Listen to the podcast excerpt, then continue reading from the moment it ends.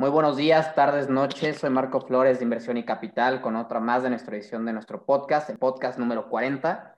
Y en este va a ser un podcast bastante interesante en el que vamos a hablar de innovar, que es un principio fundamental en cualquier negocio o emprendimiento. Y para este nos acompaña Alfonso de los Ríos y Maximiliano Casas. ¿Cómo están? Bien, Marco, muchísimas gracias por, por invitarnos aquí a, a tu espacio. Felicidades por los 40, bueno, los 40 episodios hasta ahora y estoy seguro que van a venir muchos más. Sí, esperemos que sí. Y justamente en esta edición hablaremos acerca del proceso de innovación, como mencioné, en el emprendimiento, ¿no? Este proceso es una pieza clave en el éxito de las empresas. Además, pues los conoceremos ustedes, los emprendedores que están impulsando e innovando el transporte de carga en el mundo con su empresa No Sports, el cual recientemente acaba de ser reconocida entre las 30 promesas de Ford México, ¿no? Entonces, la verdad, nos gusta empezar con todo, así que pues, la siguiente pregunta, Maxine Alfonso, eh, para ustedes, eh, tomamos inspiración en el libro de Peter Thiel. ¿Con qué verdad están de acuerdo que pocas personas concuerdan con ustedes? Está buena esta. Maxi, inaugura, inaugura. creo que, creo que es una pregunta bastante interesante y, cuando, la, cuando la acabo de escuchar se me empezó a, ocurrir que, que, creo que cualquiera con actitud y, capacidad eh, puede emprender y generar un legado y esa es una verdad que, muchas veces en Latinoamérica no nos parece tan así. Creemos que el emprender es solo para personas ricas o familias que tienen un sustento económico que, les permite ayudar, pero creo que poco a poco se ha ido rompiendo ese mito y cada vez somos más los emprendedores que nos animamos a, empezar sin quizás el, respaldo de, de, una, de una familia con, con mucho dinero. Sí, yo creo que cada vez con esta apertura que es la tecnología nos empezamos a dar más, más cuenta de esto, ¿no? Tú, Alfonso, ¿cuál sería la tuya? Es buena, es buena. La de Max, la verdad, concuerdo al 100%. Me voy a ir por otra rama, no tanto por emprendimiento, pero yo creo o tengo la convicción de que por más que billones de personas, literalmente, utilizan el modelo educativo, no hemos encontrado un modelo educativo como en masa o que utilicen muchas personas que tenga una correlación importante con el éxito laboral. Dígase de emprendimiento o incluso este, entrar a alguna empresa ya constituida. O sea, creo que todavía no hemos encontrado esa correlación como un factor clave, ¿sabes? Obviamente apoya, pero no creo que, que hoy en día hayamos, hayamos encontrado la, la fórmula, por así decirlo. Yo también considero vamos en un tren bala, la verdad, con esto de la tecnología y justamente los modelos educativos pues tienen un desfase, ¿no? O sea, cuando muchas veces empiezas en la vida laboral, piensas que la escuela te va a dar las bases, pero realmente entras al trabajo y es una cosa totalmente diferente, ¿no? Sí, sí, sí, concuerdo. y cuéntenme, por ejemplo, Maxi, ¿cómo se conocieron? Pero creo lo más importante, ¿cómo deciden emprender juntos? Bueno, nos conocimos hace, hace unos cuantos años ya en un bootcamp en Stanford University y durante el bootcamp eh, trabajamos juntos en un proyecto y la verdad es que conectamos muy bien con, con Poncho y a partir de ahí empezamos a trabajar en algunos side projects, los dos con nuestro background de tecnología.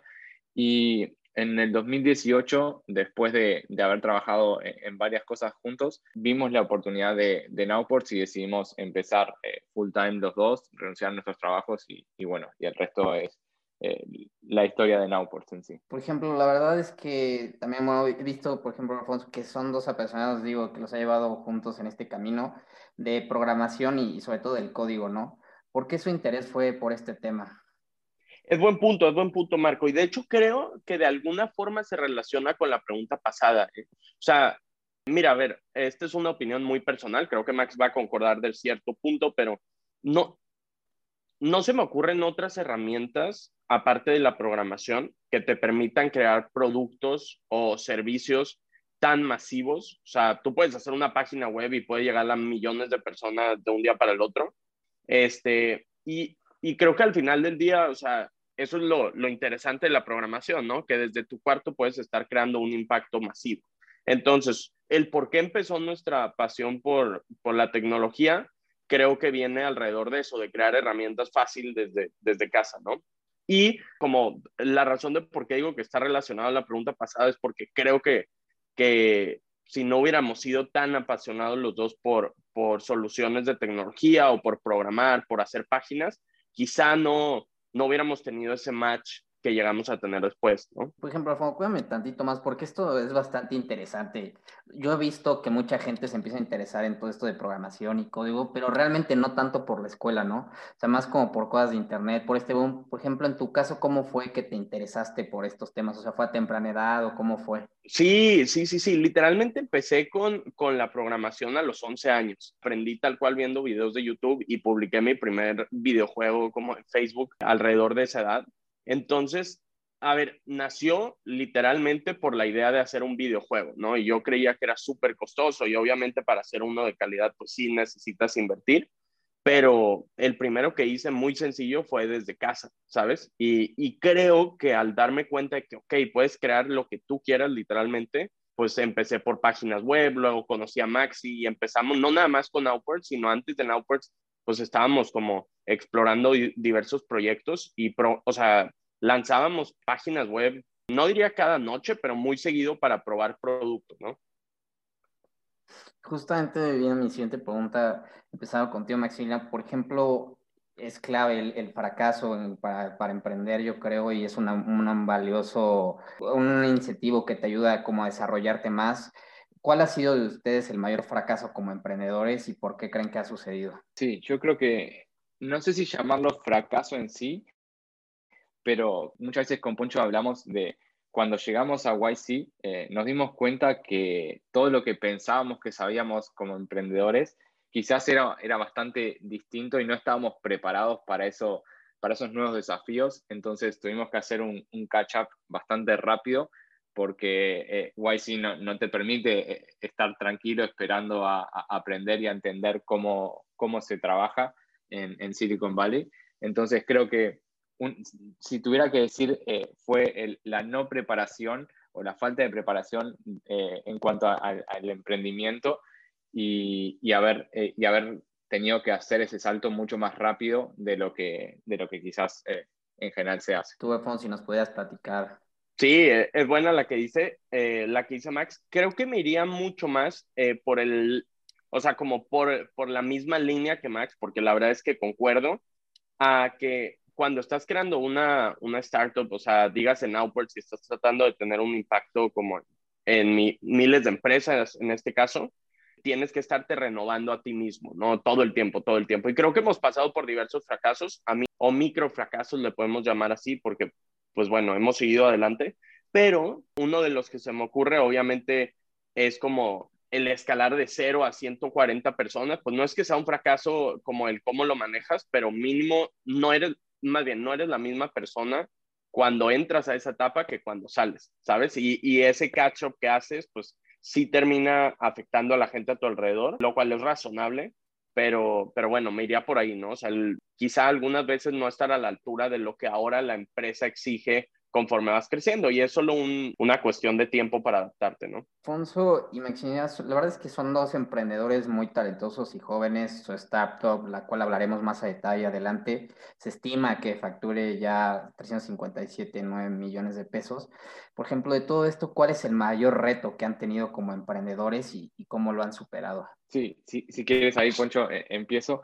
Creo que una de las mayores cosas, y, además eh, lo, hemos hablado bastante eh, hace unos cuantos meses, fue que en, en, los últimos, en los últimos meses del 2020 la logística eh, empezó una reactivación muy grande y, y, obviamente empezaron grandes desafíos. Y a su vez, eso se combinó con que Nowports logró identificar mejor y, hacer una, mejor estrategia de ventas, lo que generó un aumento en nuestra facturación, en nuestras ventas, mes a mes, eh, a un ritmo exponencial. Imagínate que, casi que duplicábamos las ventas de los meses anteriores eh, y entonces nosotros con el mindset que tenemos de software, que es divide and conquer, fue, ok, vamos a, necesitar dos cosas. Una es levantar una, siguiente ronda de inversión y otra es conseguir una, línea de crédito para poder seguir creciendo y, no, y no limitar a, las ventas. Entonces ahí fue que junto con Poncho eh,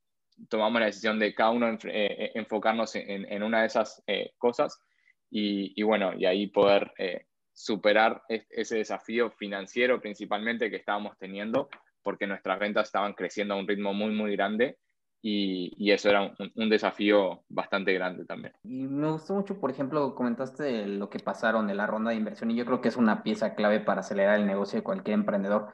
Si nos pudieras platicar un poco más a detalle cómo lo vivieron ustedes en Noport.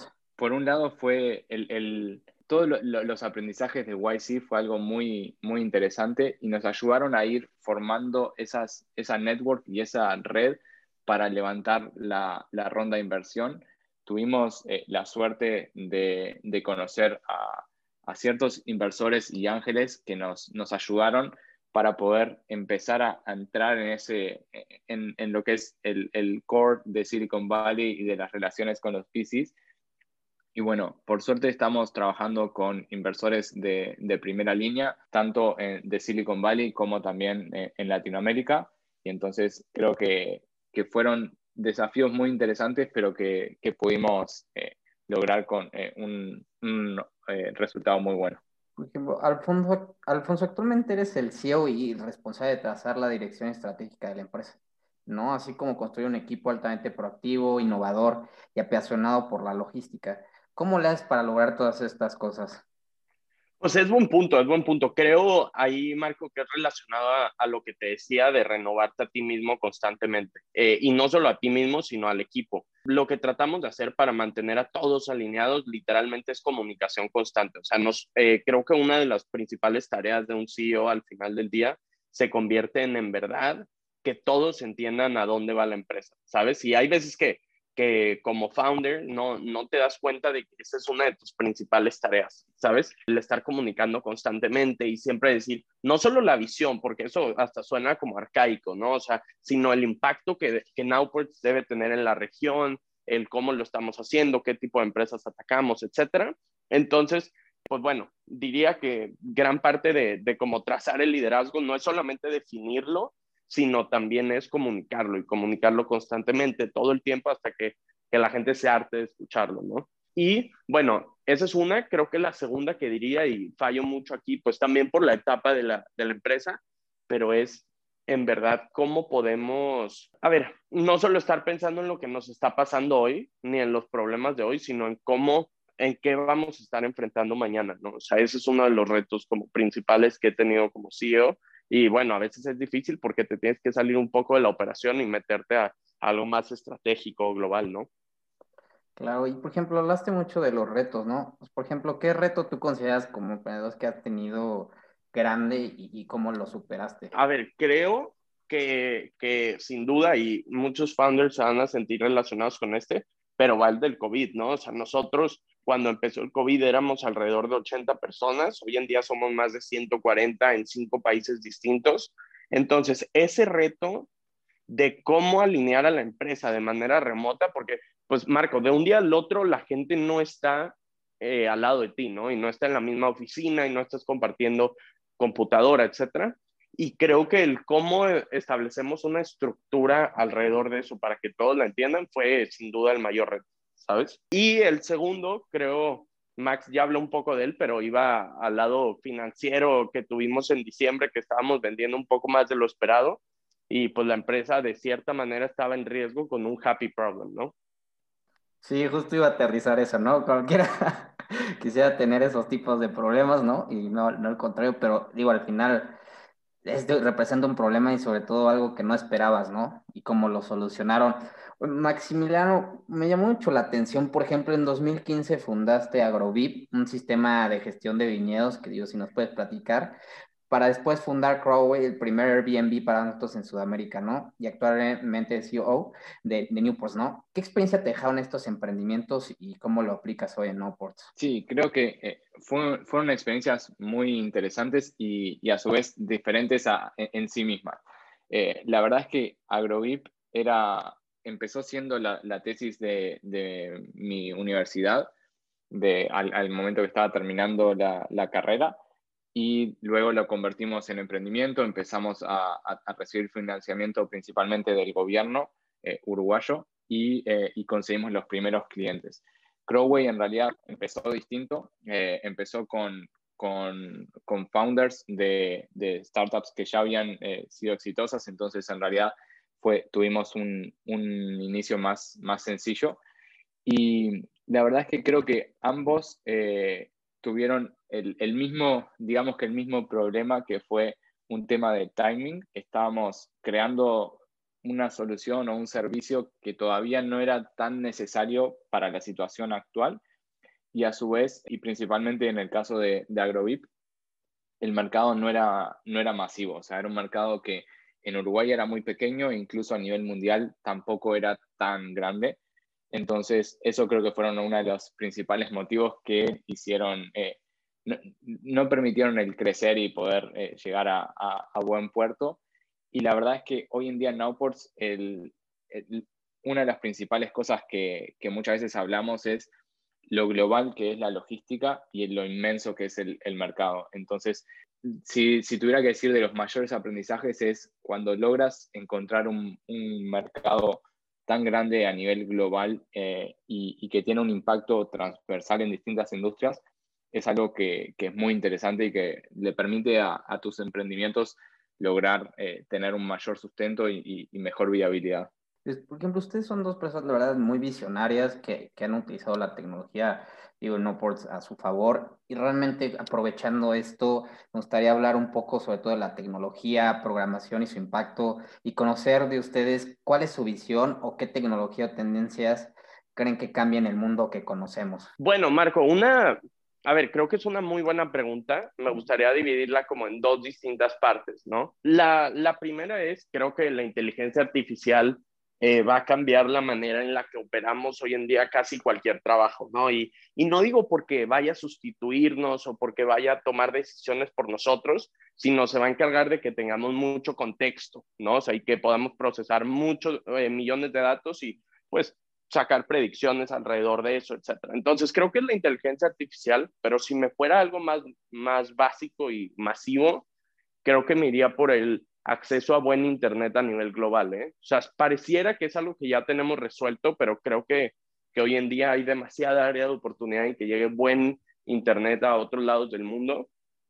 Y, y creo que eso va a cambiar pues la manera en la que países en desarrollo operan en los próximos 5 o 10 años. ¿no? Claro, y por ejemplo, tu punto de vista, Maximiliano, respecto a esto. Sí, creo que, que, lo, que lo que comenta Poncho son las tendencias más importantes y, y la realidad es, eh, creo que la tecnología es el medio que, que va a hacer que las cosas em, eh, vayan cambiando y uno de los impactos, por ejemplo, que, que podemos ver es cómo el, el, COVID se combinó con la tecnología y empezó a generar distintas oportunidades eh, en todas las industrias y cambió la forma, la forma de comunicación, cambió de, la forma de trabajo, o sea, creo que la, la tecnología ha, ha generado un gran cambio y, y, y obviamente algo que, va, que está generando un, un, gran impacto es todo el tema de las criptos y cómo está cambiando el mundo financiero con,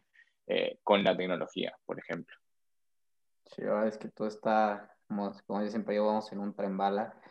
Y justamente Maximiliano y Alfonso, hoy la verdad platicaremos a fondo de su startup que es considerada por, por Forbes este año dentro de las 30 promesas de 2021 y de cómo la innovación es un proceso clave ¿no? en, las empresas.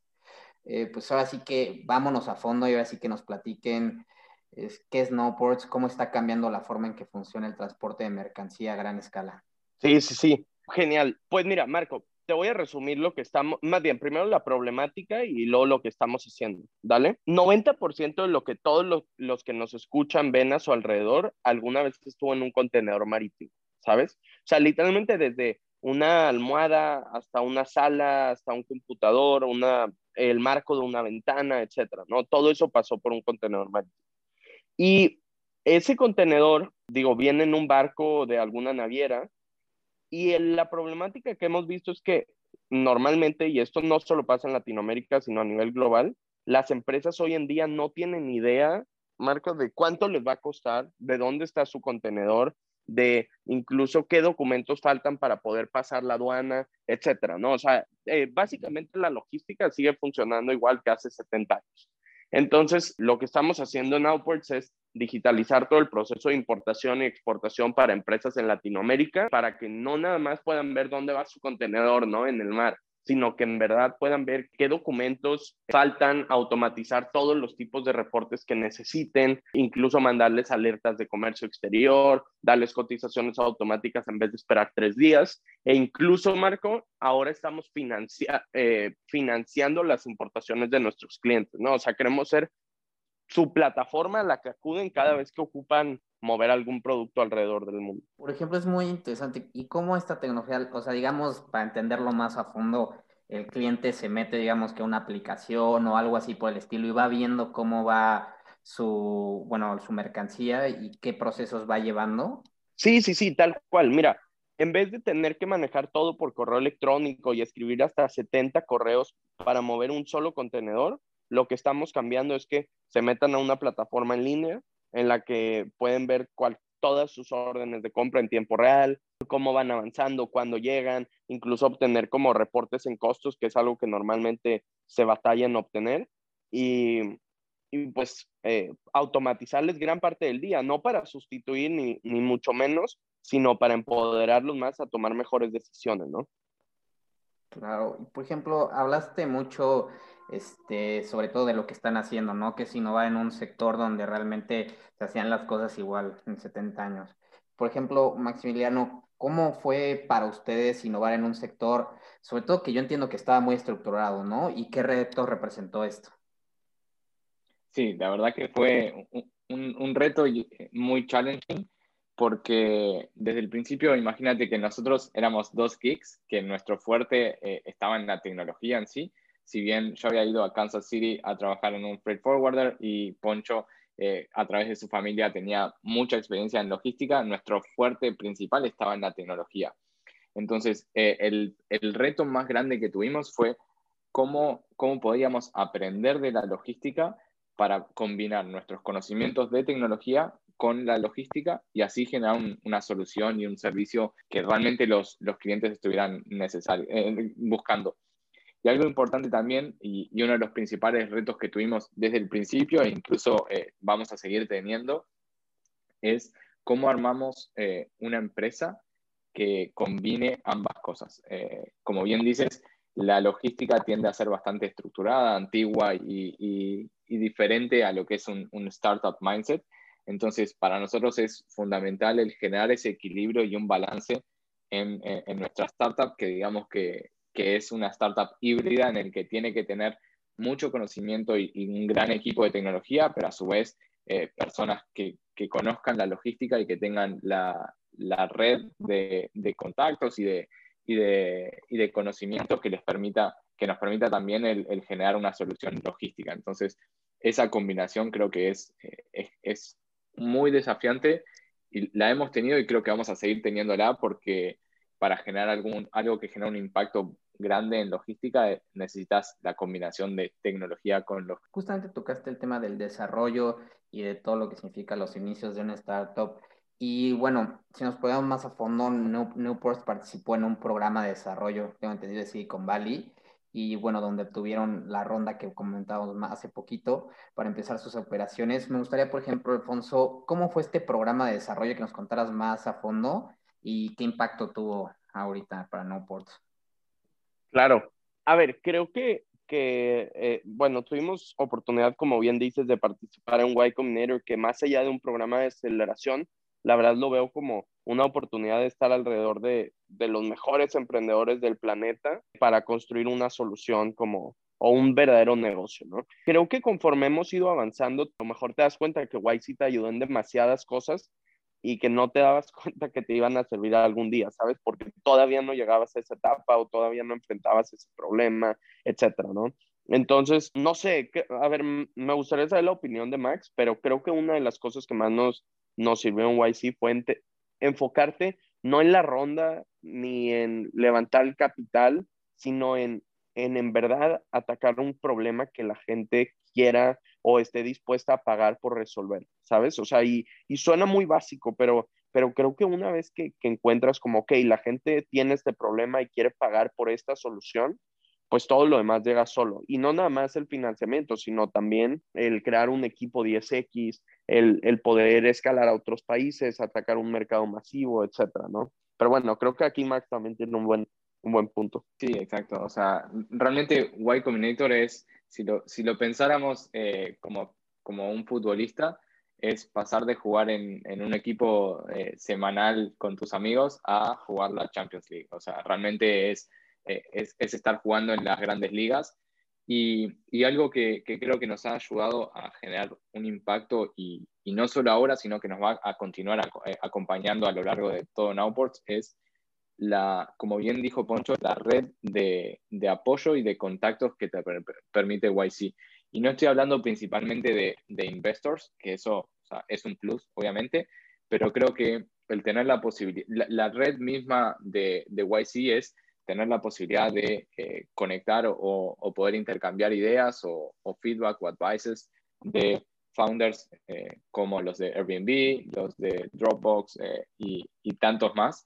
Entonces creo que esa network es la que ayuda y la que genera esa, esa magia eh, en, las, en las startups que les permiten eh, conocer cuáles van a ser los siguientes desafíos, ir, ir mejorando e ir eh, creciendo conforme la, la, empresa va, va también eh, avanzando. Justamente yo creo que todo esto que están hablando y parte del crecimiento, vi que incluso ya hasta tienen pensado abrir una oficina en territorio ya asiático, ¿no? ¿Por qué están pensando en esta estrategia? ¿Qué impacto ustedes consideran que está teniendo Asia ya en el comercio? Asia realmente está teniendo un impacto eh, muy grande. Después del COVID hubo una reactivación muy fuerte y, y, empezó a producir a niveles exorbitantes. ¿Y por qué estamos buscando posicionarnos en Asia? Es principalmente para poder continuar mejorando nuestras operativas. Entendemos que es nuestra nuestra ruta más importante hacia Latinoamérica y el tener presencia ahí nos va a permitir dar un servicio extraordinario y, y a su vez empezar a cubrir mejor los time zones, empezar a, a, ir a, los, a los siguientes desafíos que en la medida que cada vez adquirimos más y más clientes y clientes eh, con mayor volumen y, y estamos eh, moviendo eh, una cantidad de, de contenedores y de mercancía muy importante. Entonces creo que tenemos que ir generando ese, ese backup y ese soporte. Eh, y bueno, y eso en, en Asia eh, necesitamos eh, esa oficina que permita a los, a los, a los clientes seguir recibiendo un, un servicio muy, muy bueno.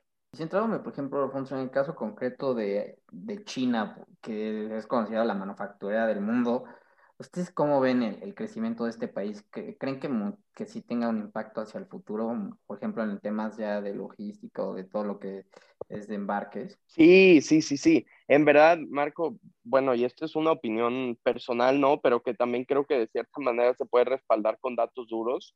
Eh, pues mira, China es la, es la meca de la logística y no solo por, por por lo que mueve, sino creo que por lo que fabrica, ¿sabes? Y porque es un país que ha logrado renovarse en menos de 20 años y hoy en día la economía global depende en gran parte de ellos. Desde ya no nada más en producir, sino también en consumir, ¿sabes? O sea, China es un mercado masivo, tienes a más de mil millones de personas ahí. Y para nosotros, como bien decía Max, es, es el mayor mercado, no para vender, sino para nuestros clientes que están acá, ¿sabes? Y, y ahí es donde nos estamos enfocando en, en tener una buena presencia y entender China. Hoy en día, pues relativamente ya abrimos ahí, pero todavía nos falta expandirnos más y nos damos cuenta de que eh, no es un país que hoy en día tiene mucha relevancia, sino que también lo va a tener en los próximos 20 o 30 años. Claro, está creciendo muchísimo. Y justamente de este crecimiento, ¿a dónde ven Noports en el futuro? Este, cada uno que me comparta, ¿qué es lo que esperan de Noports en el futuro? Eh, la, la, verdad es que nosotros empezamos Nowports con eh, la logística como, como North Star y, y conforme fuimos eh, creciendo y, y, evolucionando, creo que vimos que la logística sola era recién la punta del iceberg, que, que realmente, o sea, nosotros estamos revolucionando el supply chain y, y el supply chain obviamente que incluye la logística, pero también incluye otros aspectos desde finanzas, insurance, calidad, compras. Entonces, la idea es el poder dar esa solución completa e integral, que, los clientes tengan ese partner que se encarga al 100% y que se puedan despreocupar y enfocarse mucho más en, lo que es su core business, eh, ya sea producir eh, eh, no sé, ropa, producir eh, artículos de, retail o, distintas cosas. Claro, ¿y tú, Alfonso? Creo, creo, bueno, estaría mal si no estuviéramos alineados, ¿no? Max y yo trabajamos diario en esto, pero, a ver, no hay mucho que agregar, solamente si, si sintetizo es, queremos que las empresas cuando quieran importar un producto, no importa de dónde venga, no nada más, como bien dice Max, o sea, no nada más vean la logística en nuestra plataforma, sino que en verdad puedan asegurar su carga, que puedan obtener financiamiento, que, o sea, convertirnos en su sistema operativo, ¿sabes? Y el sistema operativo que incluye ser su banco, incluye ser, este, pues todo prácticamente que, eh, lo que necesiten en cuanto a, supply chain. Y pues es eso, así lo vemos en el futuro, estamos trabajando diario por atender más necesidades, pero sin desenfocarnos de que la gente al final del día lo que quiere no es solo una plataforma, sino también es que su carga llegue a tiempo, ¿no? Y llegue en forma y tenga un equipo que le ayude a solucionarlo. Y pues ese es uno de nuestros mayores retos en el largo plazo.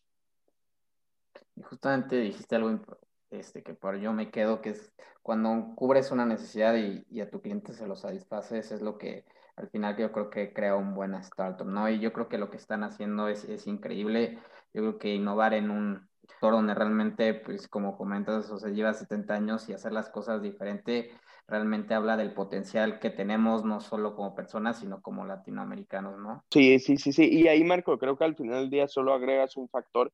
Mira, yo puedo asegurar que cualquier persona que esté creando un producto por el que la gente quiera pagar, va a crear una buena empresa. Y para crear una empresa global, solo te tienes que encargar de que ese problema que estás atacando lo tengan millones de personas, ¿no? Y, y eso es como en mi opinión, la receta perfecta al éxito de, de un emprendimiento. Chicos, ya para irnos al cierre y, y, y ya concluir nuestro podcast, eh, me gustaría mucho también ya un poco con la pregunta uno filosofiando de si por 40 segundos todo el mundo podría escuchar un mensaje que pudieran dar, ¿cuál sería? Si quieres empezamos contigo, Maxi. Dale. Sí, creo que si, el, mensaje sería, si, si, encuentran un problema que parece casi que imposible de resolver, que, que realmente hay muchísimos obstáculos y, y, a su vez es un mercado tan grande que les hace cuestionarse por qué nadie lo, lo ha hecho, por qué nadie lo, lo, ha resuelto, creo que acaban de encontrar una, una, mina de oro y que es el espacio ideal para, para poder generar algo que, que genere un legado y, que va a ser muy grande. Eh, creo que es algo similar a lo que, a lo que nosotros vivimos con, con Nowports a nivel de la logística, que nos costaba entender del cómo puede ser de que no había nadie haciendo esto en Latinoamérica con el impacto que puede generar en todas las otras industrias transversales y, bueno, ese sería el mensaje. Claro, ¿y el tuyo, Alfonso? Eh, a mí me gustaría eh, decir algo que incluso va, va algo que nos pasó a Max y a mí como a nivel personal, que es cuando estás atacando un problema y ese problema, como bien Max dice, estás atacando un mercado que la gente ame, etcétera, no ocupas credenciales para resolver esos problemas. Y esas credenciales muchas veces creemos que tienes que haber egresado de cierta universidad o haber pasado por cierta empresa o ya tener más de X años de experiencia. O sea, eh, lo dice, pues lo decimos a alguien que eh, empezó Naupers a los 19 años, hace dos años, y Max este, también a los 27. Entonces, creo que pues no, no ocupas credenciales, ese sería mi mensaje, creo, eh, y lo único que ocupas es actitud.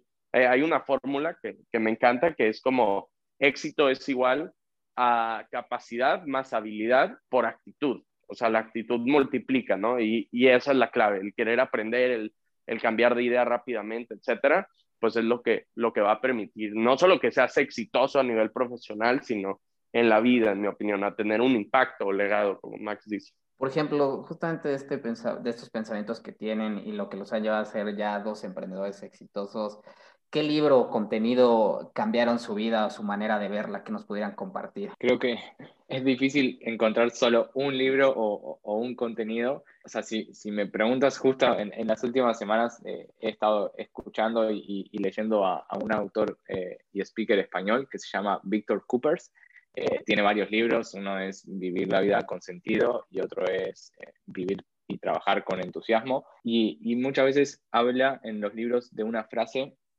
que, que, hace cuestionarte un poco las covey que es de Stephen Covey. Lo más importante en la vida es que lo más importante sea lo más importante. y eso, eh, la primera vez que la leí fue como que mind blowing de, ok, ¿qué, qué significa que el impacto que, que, puede tener? Pero creo que, que, es verdad que muchas veces no, no la valoramos y, y, no valoramos las cosas más importantes y, y eso me ha hecho reflexionar bastante eh, hacia en qué cosas, dónde tiene que estar el, el, el balance, el foco y, y ha, ha, cambiado bastante mi, mi forma de vida. Por ejemplo, tú, Alfonso, eh, es buen punto. A ver, creo que un, relacionado al emprendimiento, como uno de los, de los mejores libros que he leído, es el de The Hearting About Hearting, del partner de Andreessen Horowitz. Me encanta porque es como una guía no solo a cómo, cómo emprender, sino a cómo enfrentarte a la adversidad también, ¿eh? que, que, es súper importante. ¿no? Entonces, eh, para mí sería, sería ese libro.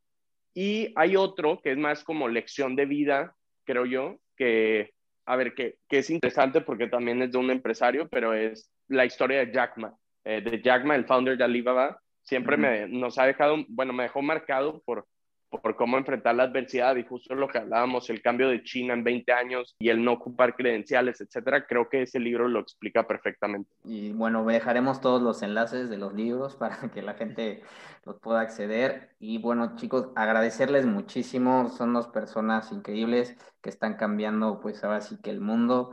Eh, la verdad es que, pues yo creo que, como lo mencionamos y como lo han dicho, al final emprender es cuestión de, de actitud es cuestión de tener las ganas de cubrir una necesidad y realmente pues de ver cómo yo puedo pues con el entorno que tengo mejorarlo, ¿no? Sí, sí, sí, sí, completamente. Y Marco, de nuevo, muchísimas gracias por, por invitarnos al foro y, y pues felicidades por, por todo el progreso.